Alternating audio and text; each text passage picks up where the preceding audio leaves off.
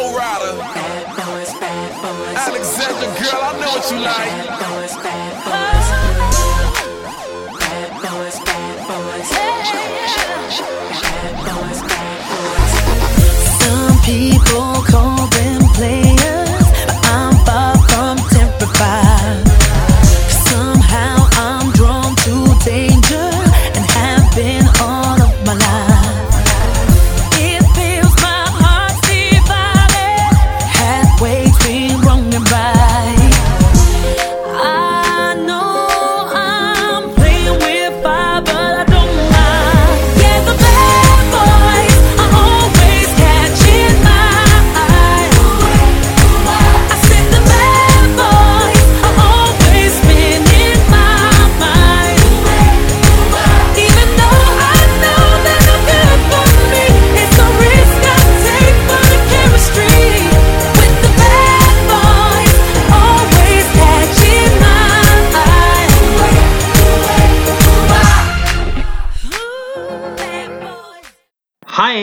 Aliens, welcome back to Toshi's World, einer Welt voller Schreibtipps, Musikreviews und Kritik am realen Alltag.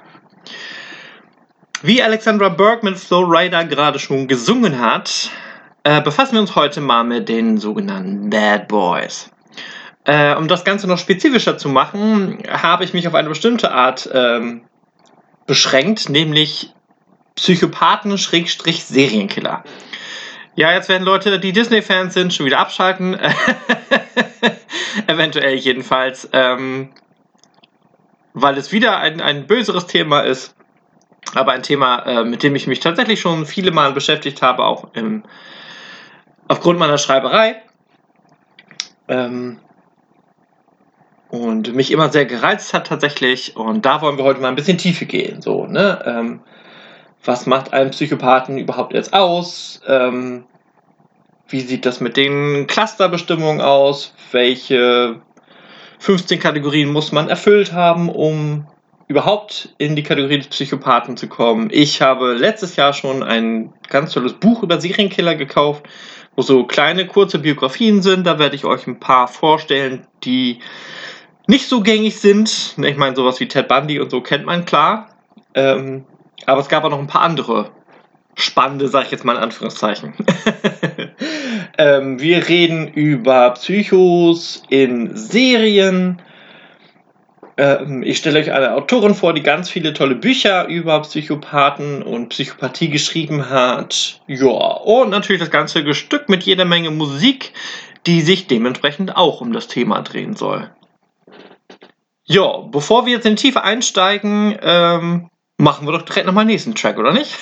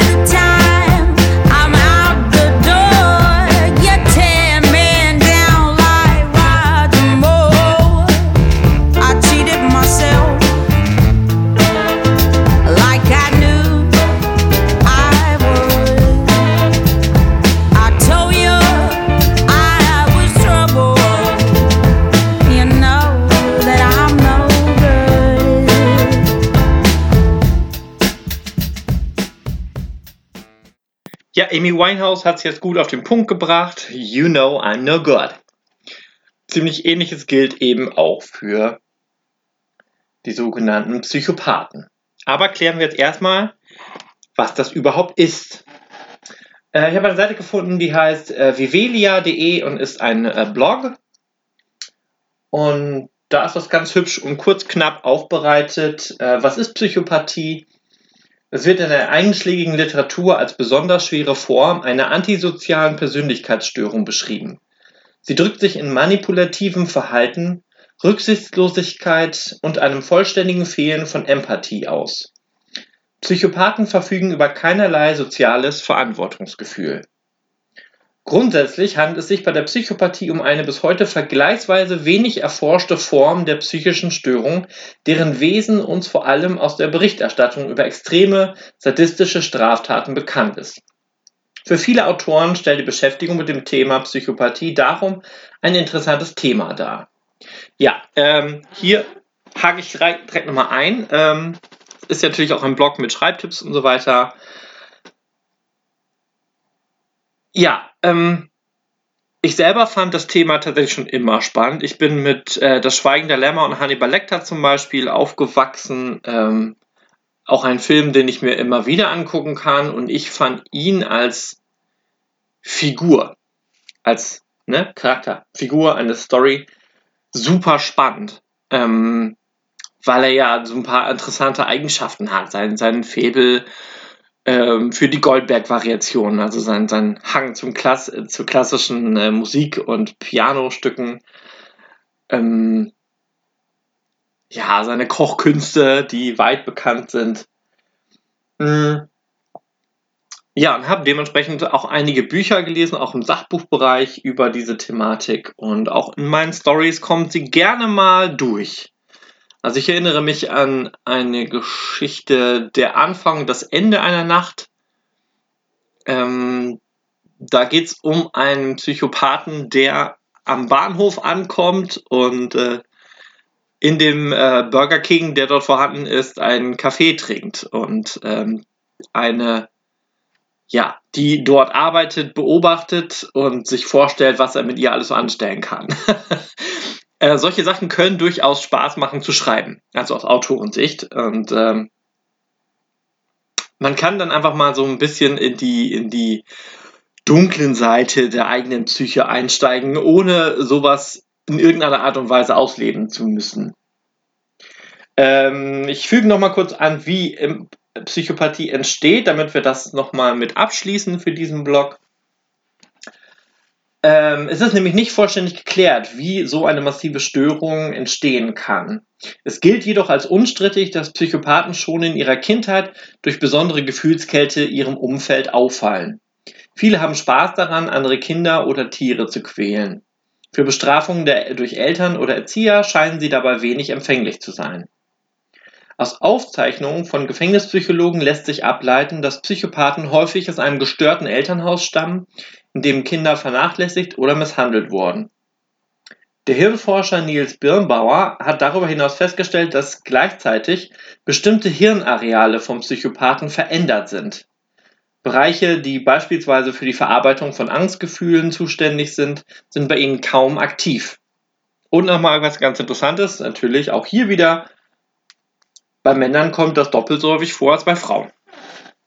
Auch da wieder keine Gerechtigkeit im Geschlechterkampf. Aber nun ja. Gut, gehen wir gleich noch weiter in die Tiefe und jetzt können wir nochmal Musik machen.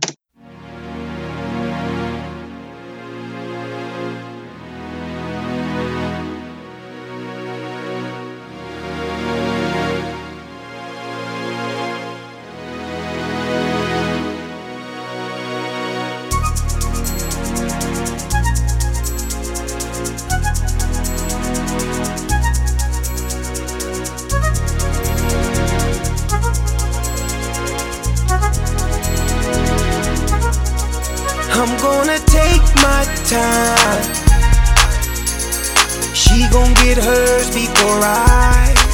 I'm gonna take it slow. I'm not gonna rush the stroke so she can get a sexual eruption.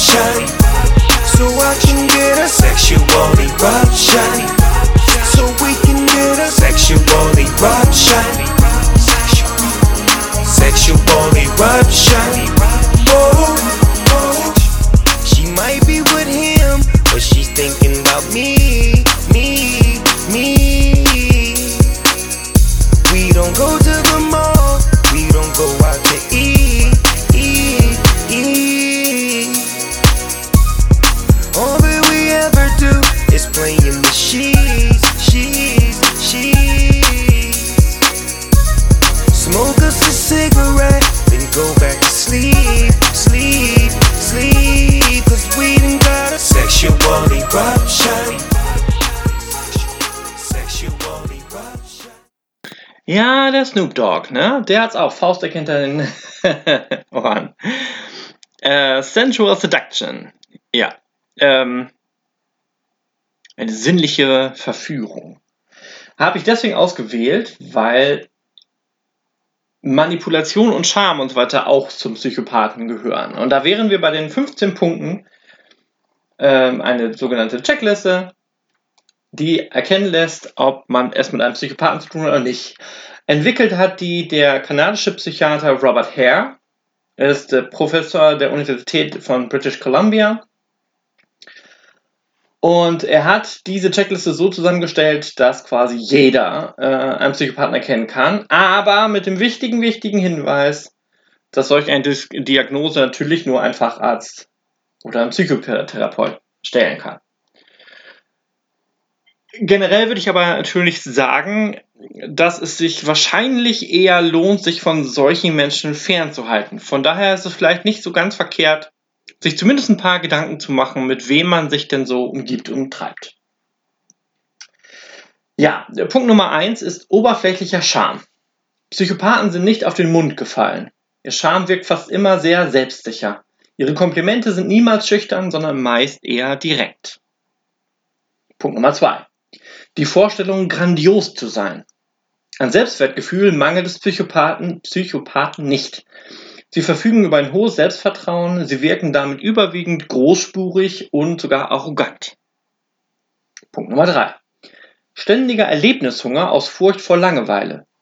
Eintönigkeit und Langeweile verursachen Stress im psychopathischen Gehirn. Ständig sind sie darum auf der Suche nach neuer Stimulation und auch gern dazu bereit, hohe Risiken einzugehen.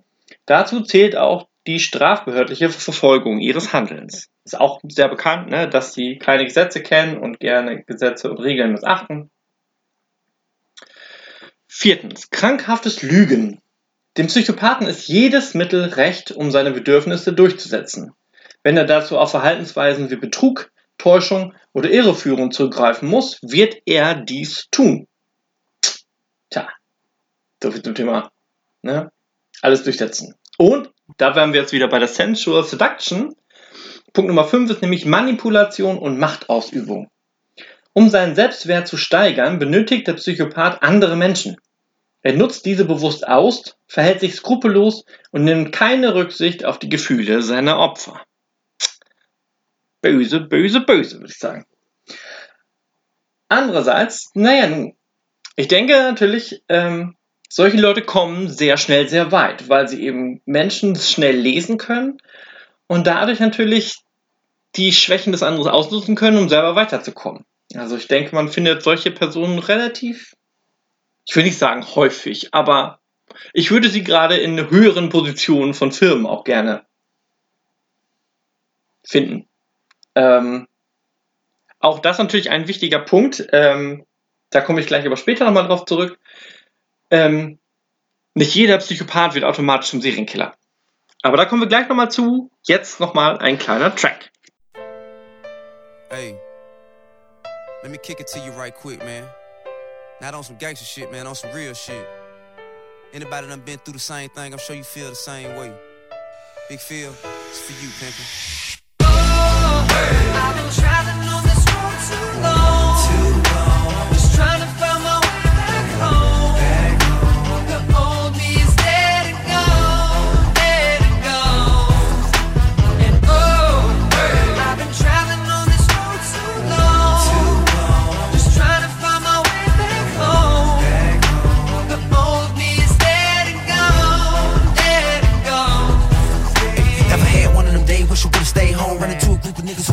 hate on. You walk by, they get wrong. You reply, then shit get blown way out of proportion. Way past discussion, just you against them. Pick one and rush rush 'em. Figure you'll get jumped here, that's next. They don't wanna stop there, now they bustin'. Now you gushing. Ambulance rushing you to the hospital with a bad concussion. Plus you hit four times, put a hit your spine, paralyzed way down, then you wheelchair bound. Never mind that now, you lucky to be alive. Just think it all started, you fussing with three guys. Know your pride in the way, but your pride is the way you can fuck around, get shot, die today. Niggas die every day, all over bullshit.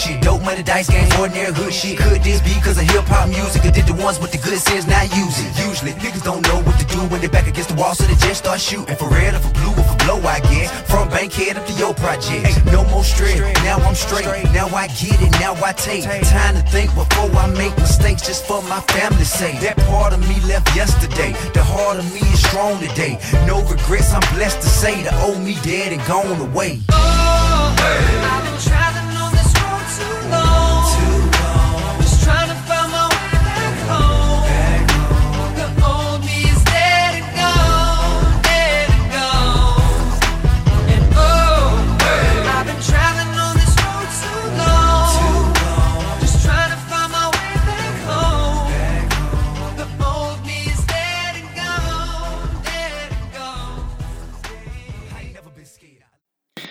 Jo, T.I. und Justin Timberlake.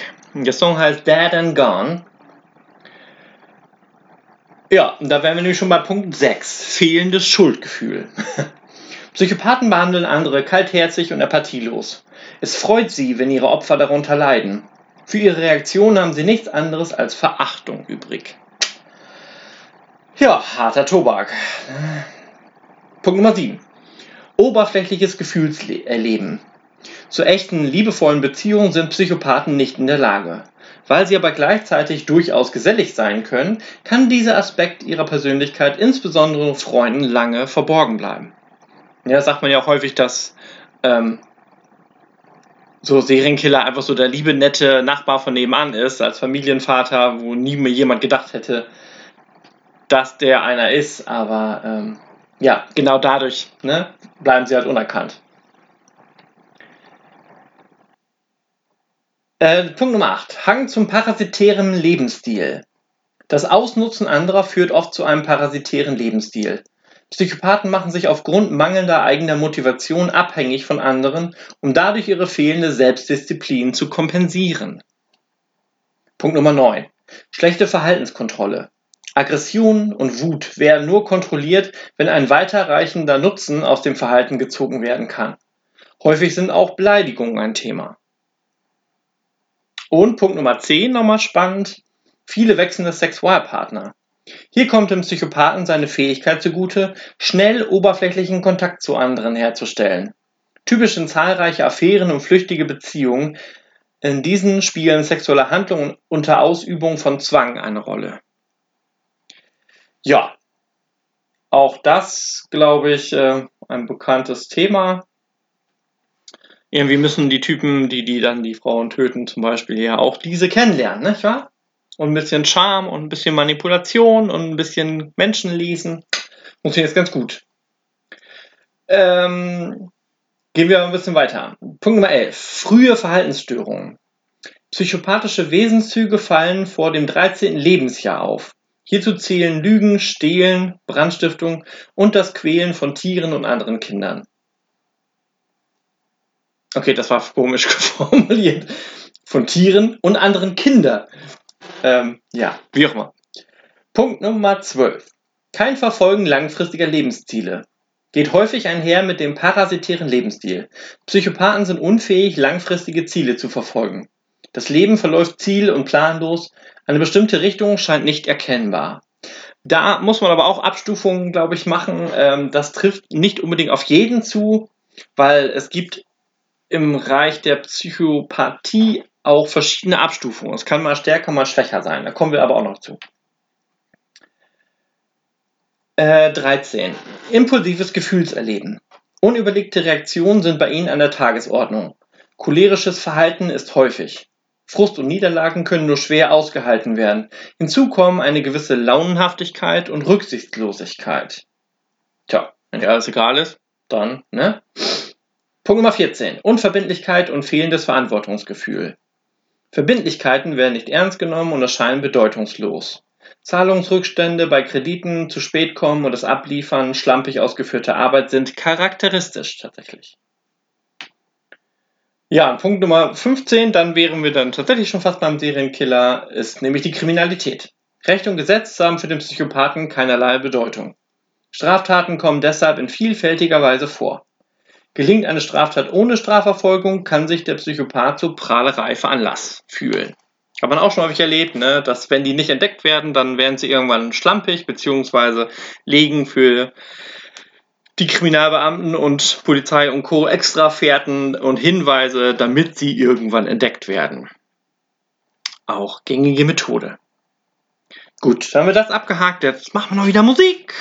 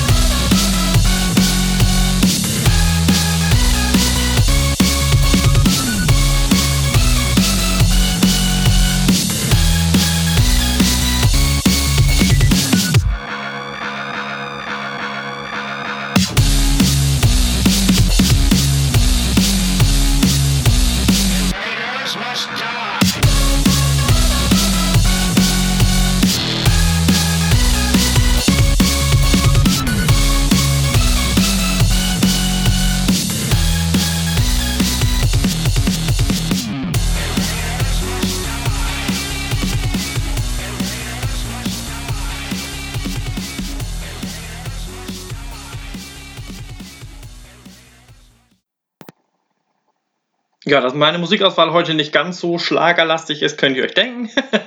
ähm, die benutzen dieses Thema nicht so häufig. Ich weiß gar nicht warum. Man könnte auch mal einen Schlager über einen Serienkiller machen. Hm. Also alle, die Schlager singen, können sich jetzt mal angesprochen fühlen. Block raus, Stift raus und schreibt einfach mal was Neues. So, gehen wir doch mal heute ein bisschen tiefer in die Materie. Ich werde mich da aber nicht so lange dran hangeln, weil das auch nicht nur kompliziert vorzulesen ist, sondern auch schwer zu verarbeiten. Ja, nämlich die Persönlichkeitsstörungen sind in drei Cluster eingeteilt, falls ihr das noch nicht gehört habt. Im Cluster A äh, sind die Persönlichkeitsstörungen mit sonderbaren und exzentrischen Verhaltensweisen. Äh, zum Cluster A gehören die Paranoiden, die Schizoiden und die schizotypischen Persönlichkeitsstörungen. Im Cluster B, und das ist der entscheidende für unsere Leute jetzt heute, äh, sind die Persönlichkeitsstörungen mit dramatischem, emotionalem und launenhaften Verhalten. Äh, zum Cluster B gehören nämlich die antisoziale, die Borderline, die histrionische und die narzisstische Persönlichkeitsstörung.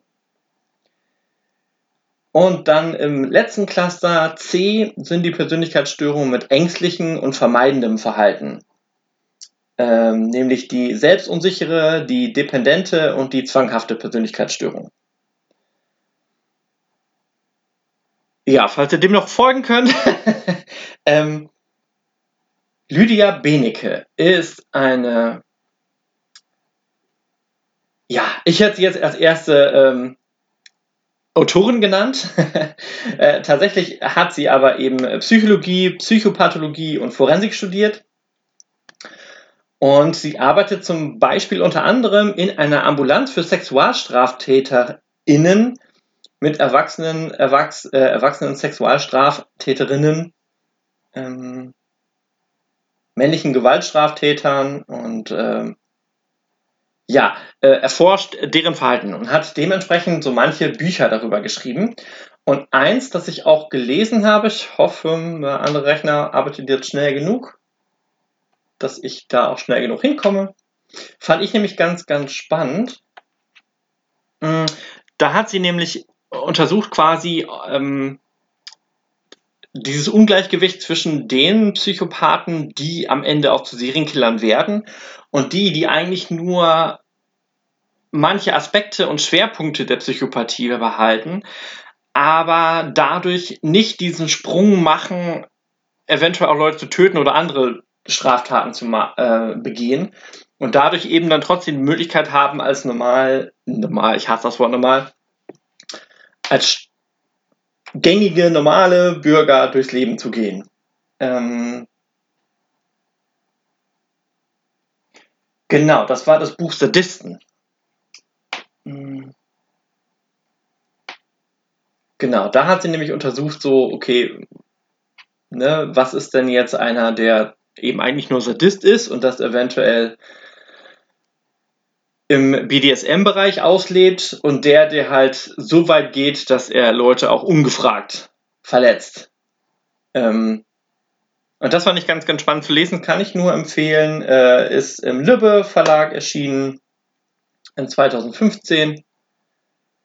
Und sie hat eben auch einen sehr, sehr guten Schreibstil und kann eben auch dieses schwierige Thema auch für den Laien eben herunterbrechen und ähm, dass man das Ganze verstehen kann. Das ist schon sehr, sehr interessanter Aspekt. Auch gerade mit diesen Clustern, in dem, äh, ich meine auch in dem Buch tatsächlich, hat sie das eben auch sehr gut aufgeschlüsselt. Ähm, weil es kann eben durchaus sein, auch dass jemand Aspekte aus den verschiedenen Clustern äh, in seiner Persönlichkeit beinhaltet. Und dementsprechend ist die Diagnose, die derjenige dann hat, eventuell eine ganz andere. Da muss man sehr darauf achten, wie feingliedrig man die Diagnose stellt, bevor man in Richtung Fehldiagnose geht. Und ähm, so die ganz, ganz harten Serienkiller, auf die wir jetzt gleich kommen, ähm, da treffen mit Sicherheit mehrere Aspekte dann auch gleichzeitig zu. Und das löst dann das aus, dass sie eben übergriffig werden.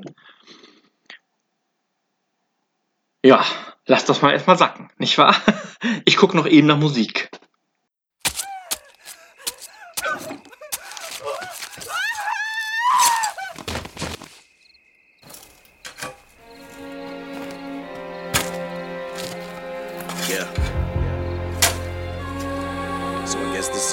I think it's obvious. We ain't never gonna see eye to eye. But it's funny. As much as I hate you, I need you. This is music to be murdered by.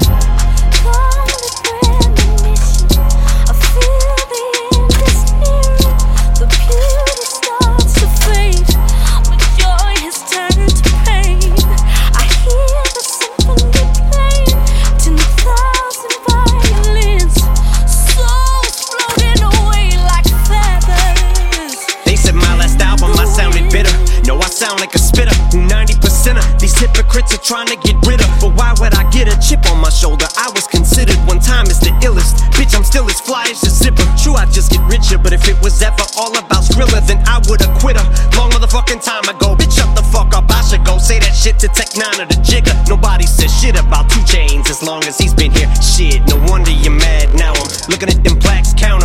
I'm LL Cool J, bigger and deafer, that's how come. I sell like 4 mil when I put out a bad album. Revival flop came back and I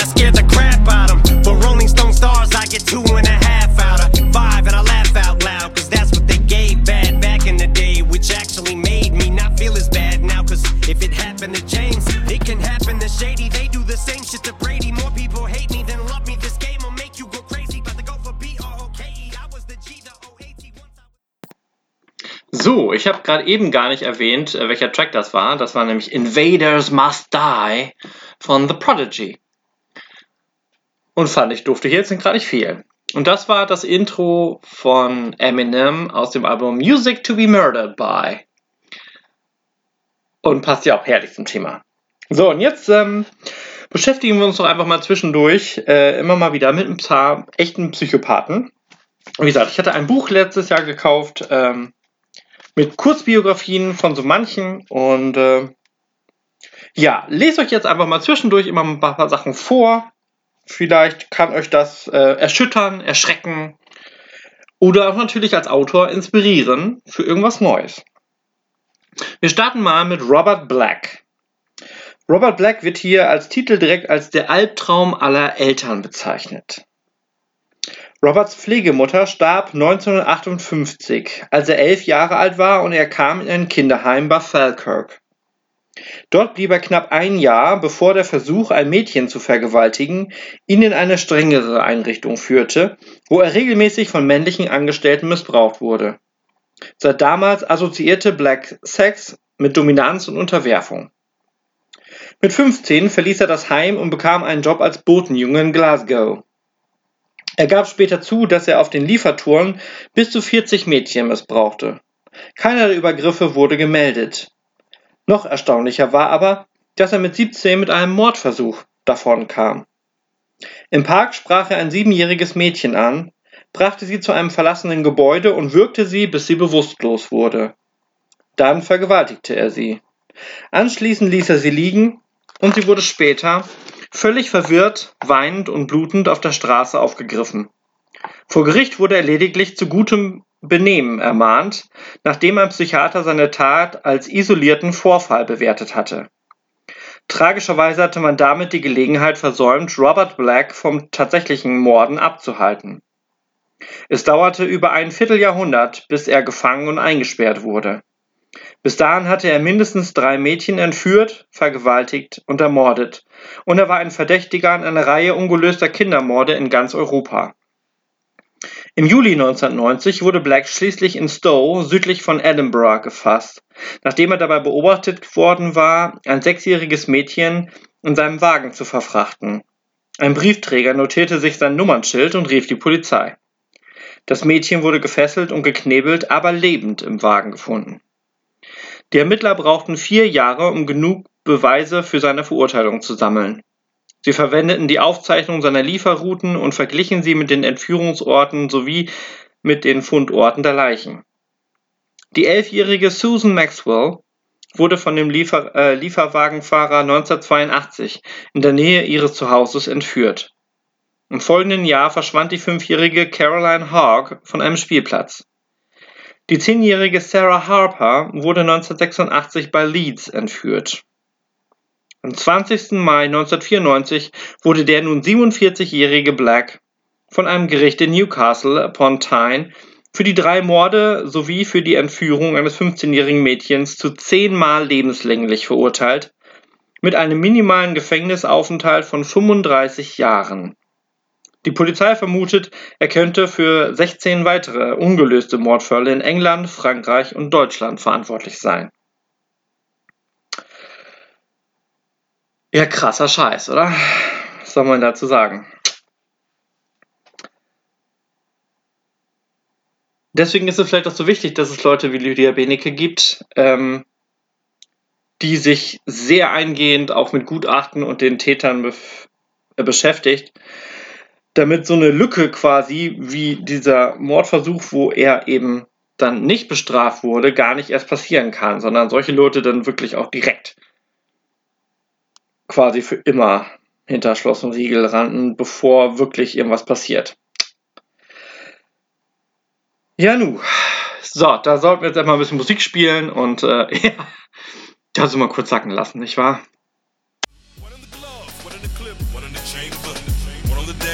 Stash. Ready for danger. I'm ready to die, Can't control this fucking anger. shit, somebody better fucking stop me. Cause I'm a loose cannon, I can't stand myself. I'm bad for my own health. You niggas really think I give a fuck about somebody else? I swear to God, I'ma do it. Back the fuck up, I'ma do it. I swear to God, I'ma lose it. Baby, what the fuck are you doing?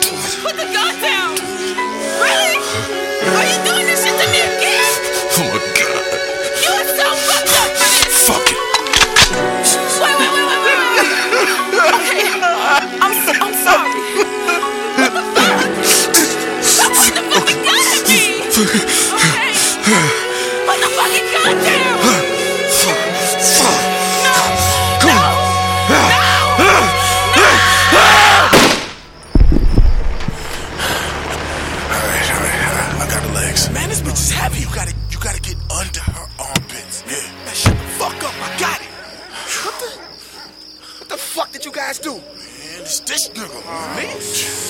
Matter of fact, you know what?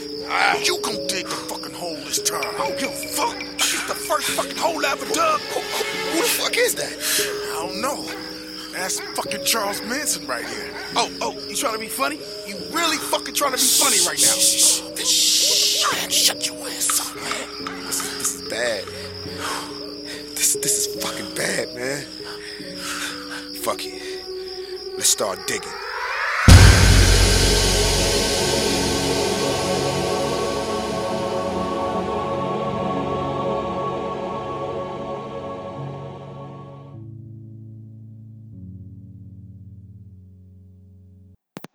Jo, das war einer meiner liebsten Tracks tatsächlich aus dem Konzeptalbum von Dr. Dre, Compton, ähm, aus, als Anlehnung zu Straight Outta Compton, dem Film.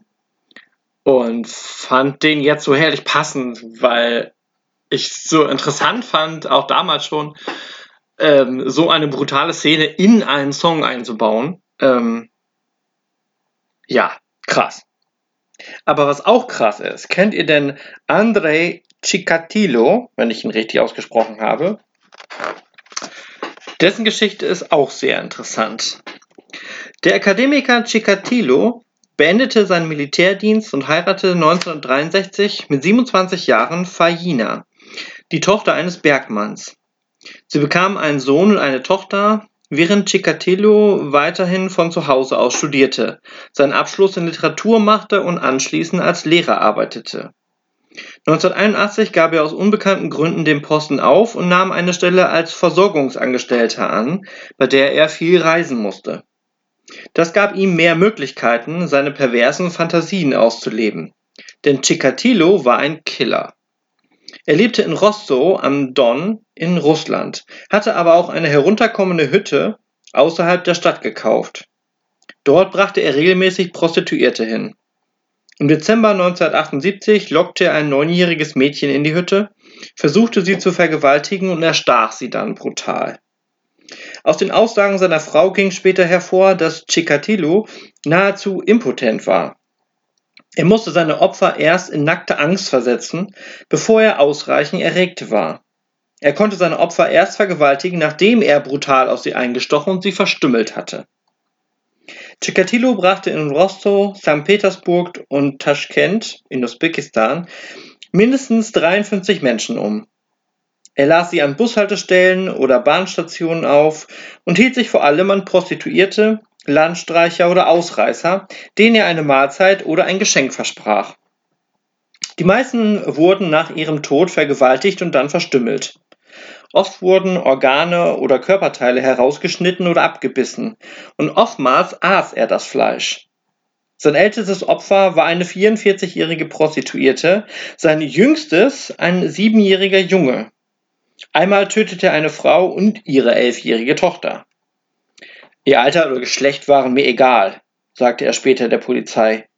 Sie zu essen war ihr ultimatives Opfer an mich. Sie ergaben sich mir vollständig. Durch diverse Versäumnisse der Polizei erwischte Chikatilo mehrfach. Nach seinem ersten Mord wurde er verhaftet, weil Nachbarn von seltsamen Vorgängen in seiner Hütte berichteten. Während der zwölfjährigen Jagd auf den Ripper von Rostow wurde er mindestens achtmal befragt und blieb einmal sogar zehn Tage in Haft. Der Fall wurde sogar einmal kurz abgeschlossen, als ein anderer Verdächtiger die Morde seltsamerweise gestand und dafür sogar hingerichtet wurde.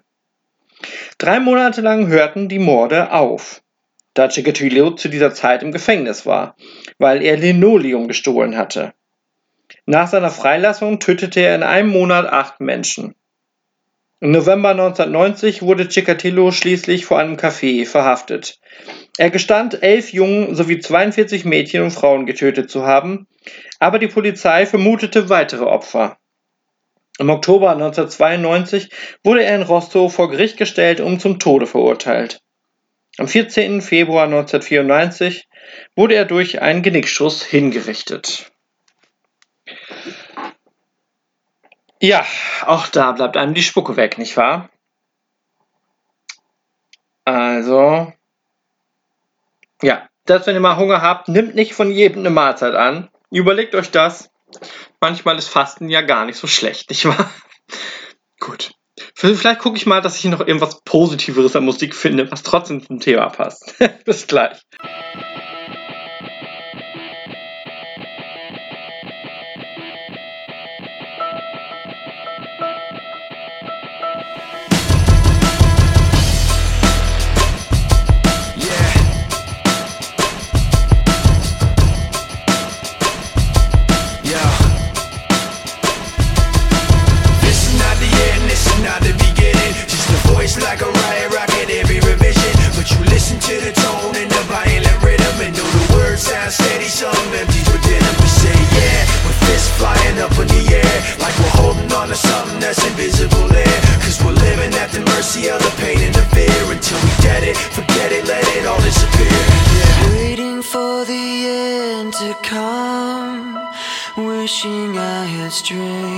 To stand.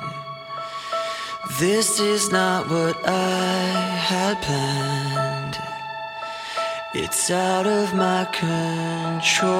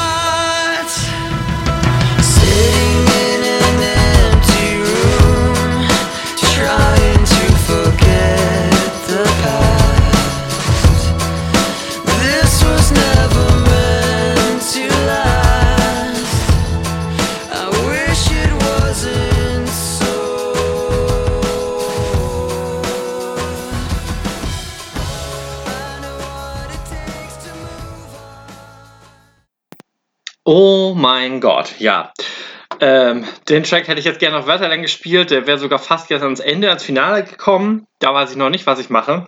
Ähm, es war Waiting for the End von Linkin Park. Und äh, ja, Chester Benningtons Stimme hat mich jetzt gerade nochmal emotional getroffen. Ähm, er war einfach ein fantastischer Sänger. Und äh, schade, dass er nicht mehr unter uns weilt. Es mag ihm, wo er jetzt ist, besser gehen. Schade um die Musik, die noch von ihm hätte kommen können. Ich habe aber noch einen Serienkiller für euch, bevor wir zu unseren Serien Serienkiller übergehen, zum Abschluss. Und zwar kennt ihr Albert Fish? Ich höre Schweigen. aber ihr könnt ja auch nicht antworten. Der 1870, ja, ist ein bisschen her, in Washington DC als Sohn einer mit psychiatrischen Krankheiten vorbelastete Familie geborene Albert Howard Fish schob die Wurzeln seiner Perversion auf die schrecklichen Misshandlungen anderer Jungen, denen er in dem Waisenhaus, in dem er aufwuchs, beiwohnte. Seine sadomasochistischen Neigungen manifestierten sich auf seltsame Weise. Er tanzte nackt im Mondlicht und verletzte sich selber mit glühenden Metallstangen und nagelbesetzten Schlägern. Neben Menschenfleisch konsumierte er Exkremente und trank menschliches Blut und Urin. Er tränkte Wattebällchen mit Waschbenzin, steckte sie sich in den After und zündete sie an. Außerdem stach er sich 29 Nadeln in das Perineum. Das könnte man selber nachlesen, wo es ist. Das Leben des Monsters hätte vielleicht auch anders verlaufen können.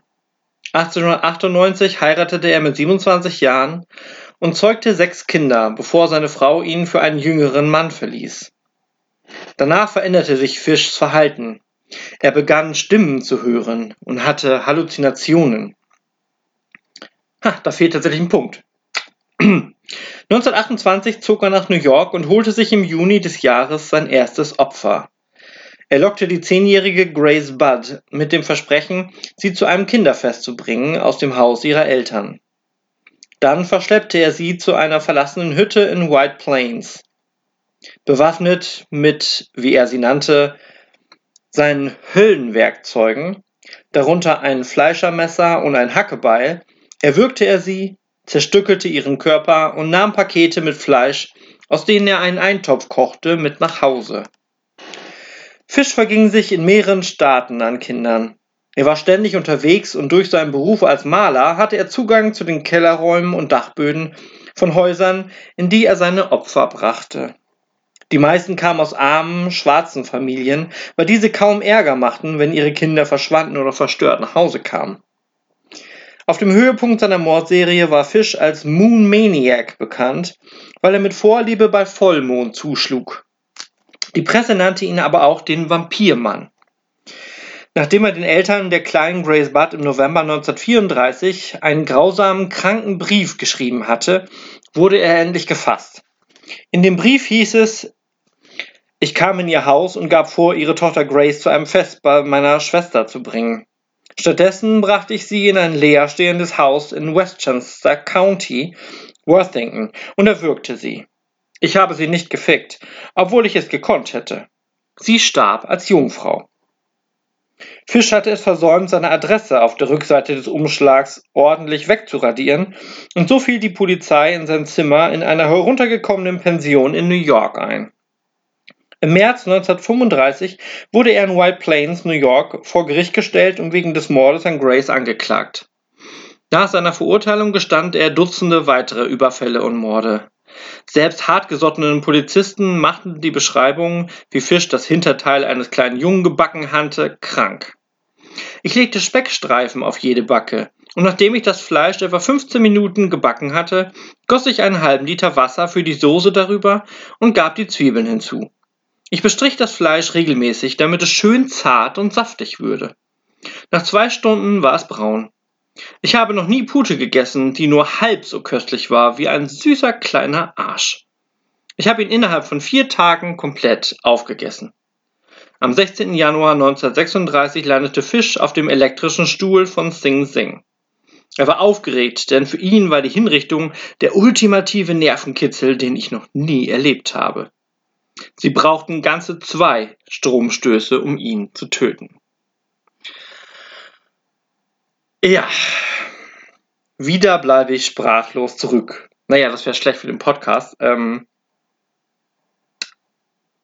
aber trotzdem bleibe es kommentarlos in dem Sinne. Es gibt schon krasse Monster unter uns Menschen. Ähm, ja. Und äh, ich bin mir sicher, dass es auch jetzt in unserer Zeit solche Menschen unter uns gibt. Und ich möchte gar nicht wissen, was die alles so mit irgendwelchen Leuten machen und das vielleicht gar nicht publik wird. Und äh, ja, bevor ich zu tief in meine Materie reingehe, äh, suche ich lieber einen neuen Track, mache mir Gedanken über das Finale und dann reden wir noch kurz über Serien, Serienkiller.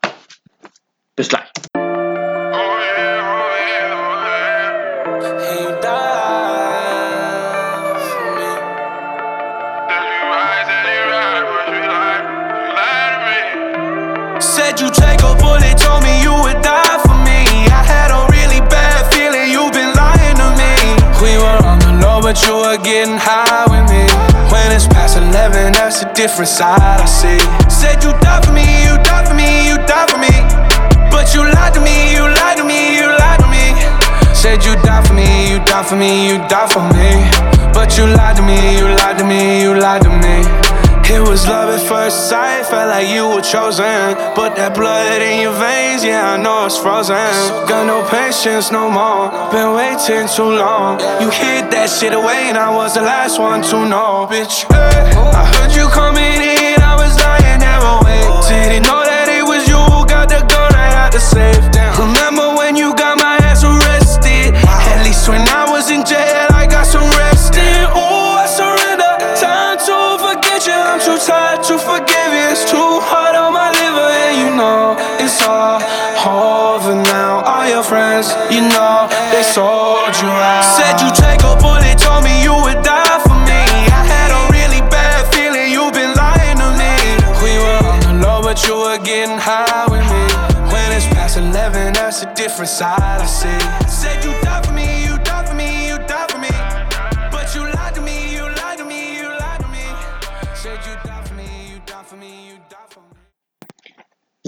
Post Malone war der vorletzte Track. Äh, Die for Me. Stirb für mich. Passt ja auch zum Thema und der finale Track ist auch schon gesetzt und ich kann schon mal verraten, dass er To Die For ist. Besser gesagt, heißt. Könnt ihr jetzt, während ich noch ein bisschen über Serienschwafel überlegen, welcher Künstler das sein könnte. Ja, auch in unseren tollen Dramaserien, die wir jeden Tag so gucken, auch bei Netflix und so, gibt's natürlich durchaus mal so ein paar Figuren, die so leicht psychopathische Neigungen haben. Und ich habe tatsächlich eine äh, bei serienjunkies.de eine quasi Auflistung gefunden der 15 bösesten Psychos, die wir so finden können. Und Platz 15, und ich finde das eigentlich fast ein bisschen zu weit wenig, ähm, war Lord Bolton von Game of Thrones, Ramsay, Lord Ramsay Bolton. Ähm, ich fand ihn bei Game of Thrones, als ich das im ersten Lockdown gesehen habe, richtig krass. Richtig krass. Ähm, da war er doch bei Riviera wesentlich netter, obwohl er da auch böse war, aber doch nicht ganz so schlimm in seiner Rolle. So, jetzt gucke ich mal, dass ich relativ schnell weiterkomme, um euch alle zu erzählen.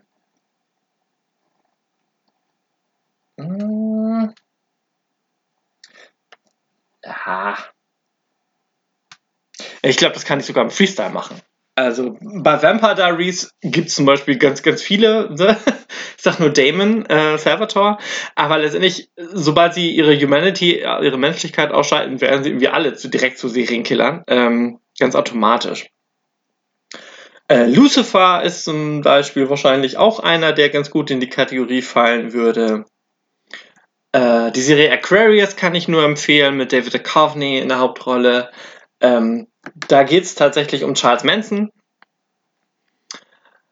Mm, Hotel von American Horror Story. Ähm, da gibt es gleich ein paar mehr Serienkiller, ähm, die zwar dort als Geister, oh, kleiner Spoiler-Alarm, dort anwesend sind, aber ähm, die haben da auch sehr coole Gespräche und so.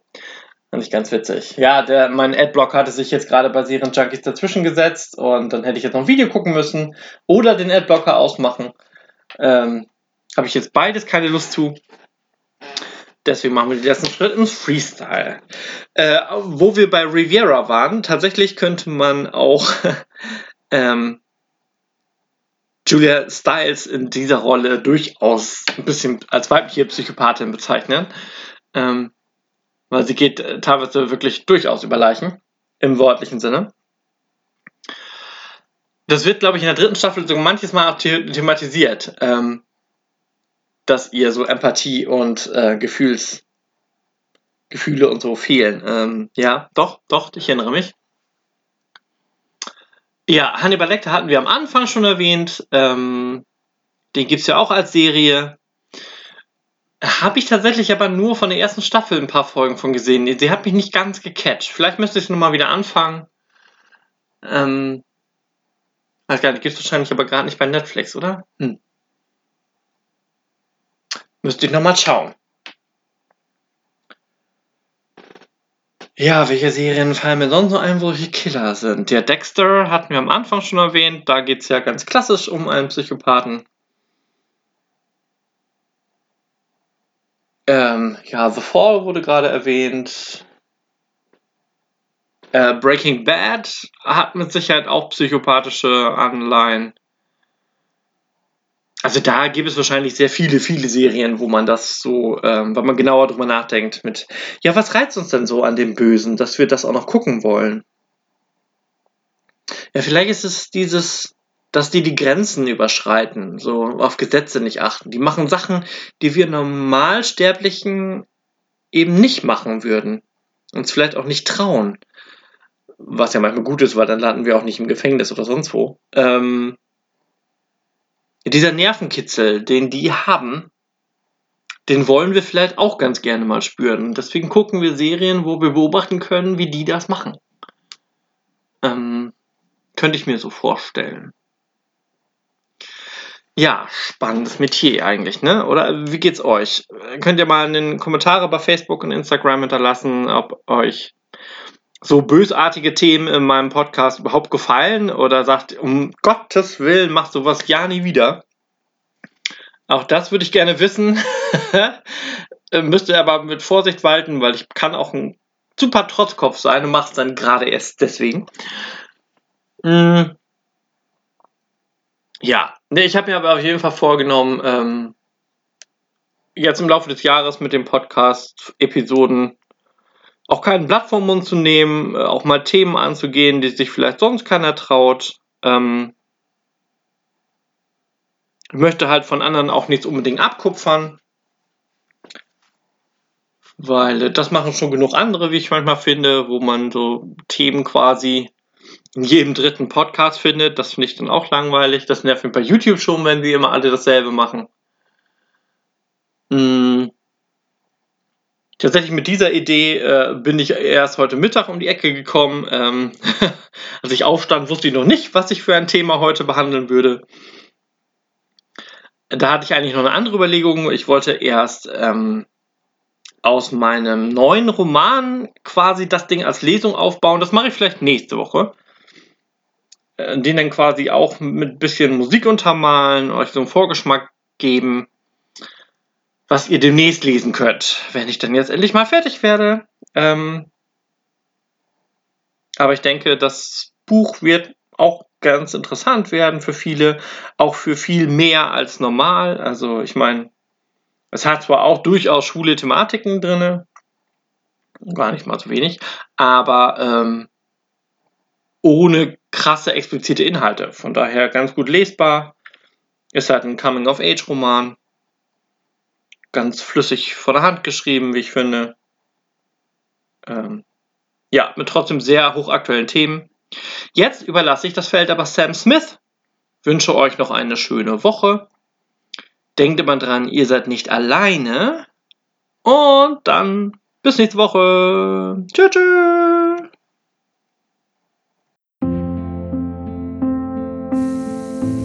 Everyone dies alone. Does that scare you? I don't want to be alone. I look for you every day,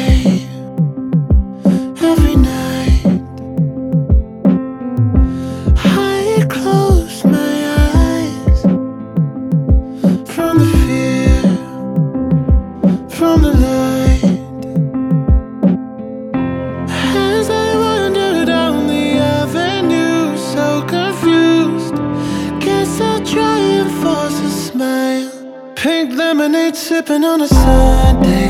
Couples holding hands on the runway. They're all posing in a picture frame whilst my walls crashing down. Solo shadow on the sidewalk. Just want somebody to die for.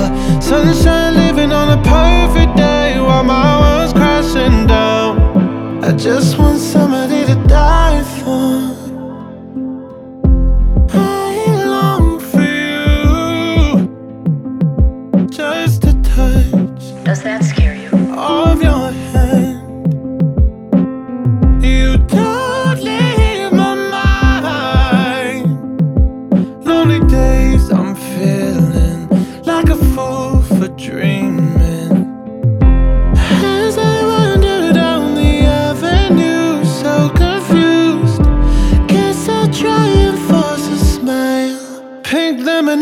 sipping on a Sunday. Couples holding hands on the runway.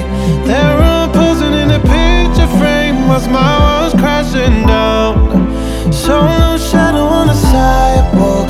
Just want somebody to die for. Sunshine living on a perfect day while my world's crashing down. I just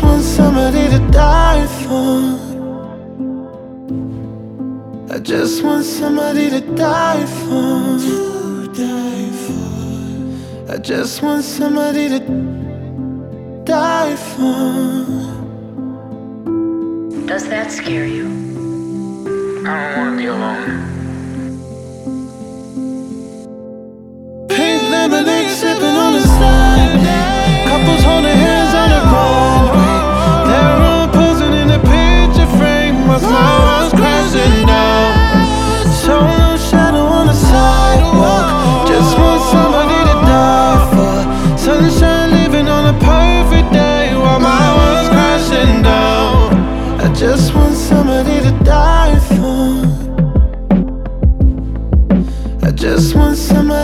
life.